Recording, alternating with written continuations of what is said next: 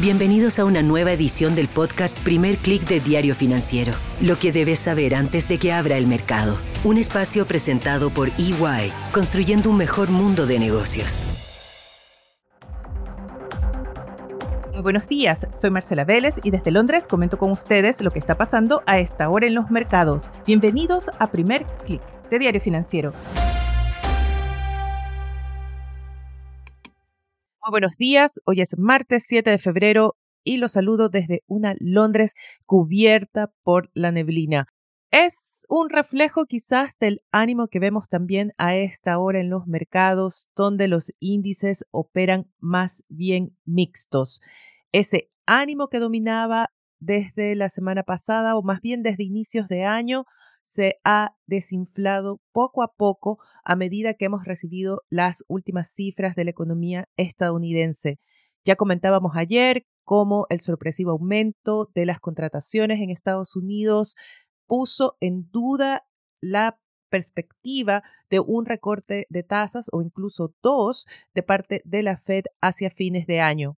Estrategas de Morgan Stanley advierten que no hay razón para que en el mercado se especule con esta posibilidad, dadas las condiciones todavía de un mercado laboral muy fuerte en Estados Unidos y una inflación que si bien da señales de desaceleración, todavía se mantiene muy por encima del rango meta. Algo similar dijo el presidente de la Fed de Atlanta ayer, Rafael Bostich, quien advirtió que es posible que la Fed deba llevar el punto máximo de la tasa en, la, en este ciclo de ajuste monetario a un punto más alto del que se había previsto hasta hace poco. El mercado va a buscar nuevas pistas respecto a la postura de la Reserva Federal en las palabras de su presidente, Jerome Powell, quien hoy está invitado al Club Económico de Washington. Está agendado que Powell hable de las medidas de la Fed contra la inflación, también sobre el estado de la economía estadounidense y los inversionistas van a buscar una explicación. ¿Será que se equivocaron al interpretar el mensaje de Powell como una señal de que la Fed adoptaba un sesgo más expansivo? ¿Será que sobreestimaron el tono, los gestos de Powell durante su rueda de prensa. Mientras esperan la exposición de Powell, los índices operan mixtos, pero los índices regionales logran marcar alzas no despreciables. En Asia el índice regional sube 0,48%. Muy importante en esta región es el repunte de las acciones del grupo indio Adani después de que la familia comprometió 1.100 millones de dólares para pagar vencimientos de deuda. En Europa el stock 600 sube 0,31%. Y los futuros de Wall Street también operan al alza. Vemos a esta hora el Nasdaq avanzar 0,38% y el SP 500 algo más moderado 0,18%. Muy importante para las monedas latinoamericanas, el dólar frena su repunte y a esta hora la divisa estadounidense opera más bien a la baja, es una caída todavía moderada, pero que combinada con un repunte en el precio de los commodities podría dar nuevo impulso a las monedas latinoamericanas. Hablando de commodities, el cobre sube 0,60% en Londres, pero el gran protagonista es el petróleo, que avanza en torno a un 2%. Ya vemos el barril de WTI en torno a los 76 dólares. ¿Qué factores están detrás de esta alza del petróleo? Por una parte, las expectativas de más viajes, de más dinamismo en China y por otro lado también el temor a una interrupción en los envíos desde Turquía. Hasta ahora no ha habido un pronunciamiento oficial respecto a la infraestructura de gas y petróleo de Turquía, pero hay mucha expectativa en el mercado por una interrupción debido incluso también a los recursos que necesita este país ahora que entra a una fase urgente de reconstrucción. Los terremotos ocurridos ayer en territorio de Turquía y Siria dejan ya 4.850 víctimas confirmadas, todavía hay miles de desaparecidos, las operaciones de rescate son desesperadas, las temperaturas están cayendo bajo cero y el presidente turco Recep Tayyip Erdogan ha dicho que todavía es temprano para aventurar una cifra cierta de víctimas fatales de esta tragedia. El petróleo también es protagonista de la sesión por otra razón y es el reporte de resultados de la petrolera British Petroleum, BP, A esta hora las acciones de BP suben ya 4% en Londres. Lo hacen después de anunciar utilidades récord por 27.650 millones de dólares el año pasado. BP se une así a las otras petroleras que tuvieron un muy buen año por el aumento del precio de los combustibles fósiles. Lo importante del reporte de resultados de esta mañana es el anuncio que hizo BP de que va a desacelerar sus planes de transición energética.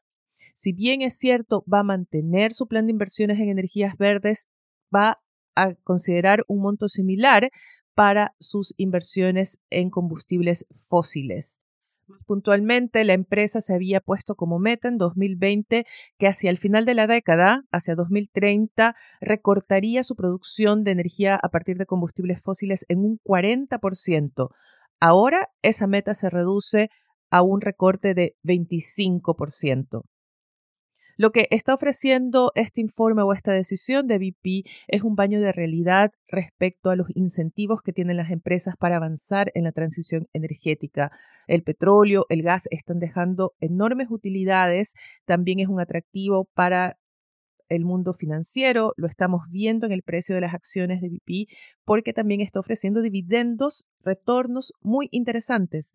Y este es un nuevo reto para las aspiraciones de la lucha contra el cambio climático y la transición hacia energías verdes. A propósito de este tema, tendremos anuncios importantes. Hoy el presidente estadounidense Joe Biden presenta su Estado de la Nación.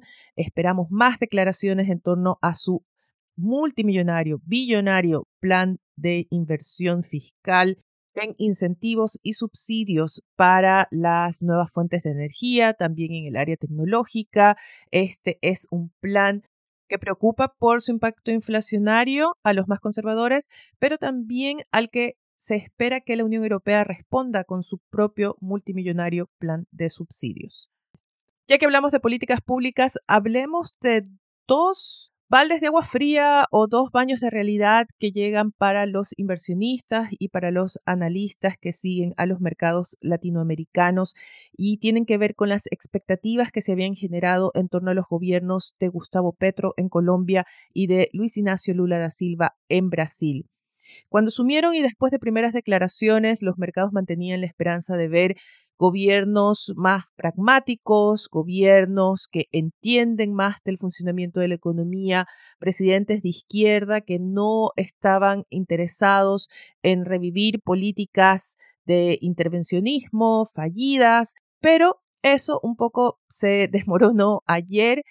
Comencemos por Colombia donde el presidente Gustavo Petro presentó su plan de desarrollo que contempla polémicas medidas porque le da poderes especiales, o eso plantea el plan, para gobernar por decreto en diversas áreas. Eh, son ocho áreas en las que Petro busca gobernar a través de decisiones directas sin pasar por el Congreso. Algunas se consideran innecesarias porque ya contendría las facultades ejecutivas para realizarlas, pero las más polémicas tienen que ver con los decretos que le darían poder, por ejemplo, para intervenir en el regulador financiero y reestructurarlo, sobre todo el decreto que le da la posibilidad de crear, suprimir, reestructurar, fusionar, liquidar o integrar empresas de generación, distribución y comercialización del sector eléctrico. Es decir, un decreto que le daría poder al presidente para reestructurar todo este sector, cerrando empresas, fusionando, etcétera, le daría un poder al Estado para diseñar y ejecutar este plan nuevo para el sector eléctrico. Recuerden que Petro ya busca controlar o sea, asumir el poder de fijar las tarifas de servicios públicos y esta es parte aparentemente de este plan. También hay decretos que le dan la opción de, por ejemplo, homogenizar las disposiciones que regulan la gobernanza de las entidades públicas de servicios financieros, creación de empresas públicas para el fomento y construcción de caminos. Otro decreto le da la opción de regular los usos alternativos de la planta de coca y el cannabis. Y la pregunta es, ¿qué pasará después de esos seis meses si el presidente Gustavo Petro considera que no ha sido tiempo suficiente para ejecutar todas las reformas que tiene en mente? Vayamos ahora a Brasil, donde ayer Luis Ignacio Lula da Silva sacó del sombrero una vieja carta de presidentes que buscan fomentar o que creen que la solución para la reactivación, para el repunte económico, es la inyección de liquidez en los mercados. Presidente Lula da Silva criticó duramente al Banco Central, dijo que las razones que ha expuesto el Banco Central, por cierto, considerado en el mundo uno de los mejores ejemplos sobre cómo controlar la inflación sin causar una recesión, destaquemos eso, pero Lula da Silva dice que las razones que ha expuesto el Banco Central para mantener las tasas de interés altas, en torno a 13, 13,5%, son una vergüenza. Él considera que no hay razón para mantener una meta de inflación en 3,75% y esto hay que entenderlo en el sentido de que el mantener esa meta de inflación lo que implica es que se restringe la posibilidad del Ejecutivo para aumentar el gasto fiscal. El mercado reaccionó con una baja a estas nuevas declaraciones de Lula da Silva que se interpretan como la apertura de un conflicto institucional entre el gobierno y el Banco Central. Podrían tomarse o se temen que se tomen nuevas acciones más directas como por ejemplo presionar la renuncia de miembros del Banco Central o reconfigurarlos una vez que terminen los mandatos en un organismo menos independiente del gobierno. Vayamos ahora rápidamente a revisar la agenda para hoy. Como les decía, el evento principal es la conferencia de Jerome Powell, que se dará a las dos y media de la tarde, hora de Chile. En Chile se publican también las cifras de balanza comercial de enero. Por la noche tendremos la presentación de Joe Biden al Estado de la Nación ante el Congreso.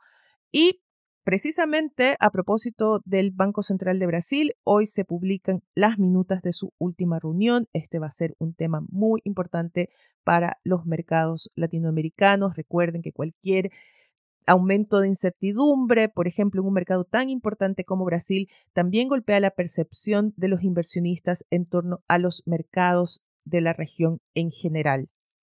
Revisemos ahora noticias locales. Diario Financiero trae una amplia cobertura sobre el impacto de los incendios forestales los empresarios han realizado los primeros balances, alertan sobre millonarias pérdidas, hay pérdidas patrimoniales, por ejemplo, villas muy antiguas que quedan destruidas por el fuego.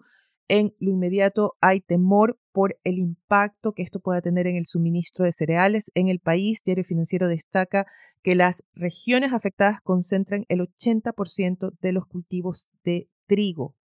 Ya hay movilización de los gremios para apoyar a los empresarios afectados y también se mantienen las reuniones a nivel político para movilizar recursos y responder a la emergencia. Autoridades del gobierno anterior con experiencia en manejo de incendios forestales han ofrecido también su cooperación. Puede encontrar todo esto en la edición de hoy de Diario Financiero, que titula además que Alstom muestra interés en el tren Valparaíso-Santiago y prepara proyecto en base a hidrógeno verde. Además, Banco de Chile evaluaría participar del negocio de pensiones si hay una buena relación riesgo-entorno. Y la justicia visa la reorganización de Sencorp. Con esto me despido por ahora. Les recuerdo que pueden seguir las noticias del día visitando nuestro sitio web de f.cl. También les recuerdo que pueden escribirme directamente a mi correo mveles.df.cl o a través de mi cuenta de Twitter arroba Marcela y ahora les quiero pedir un favor, no dejen de darnos su calificación en cualquiera sea la plataforma que estén escuchando este podcast y mucho mejor si nos ayudan a crecer pasando la voz, compartiéndolo con sus amigos, conocidos, colegas, familiares, qué sé yo. Ayúdennos a llegar a más gente. Con esto me despido por ahora, les deseo que tengan un buen día. Nosotros nos reencontramos mañana. Esto fue el podcast Primer Click de Diario Financiero. Lo que debes saber antes de que abra el mercado. Un espacio presentado por EY, construyendo un mejor mundo de negocios.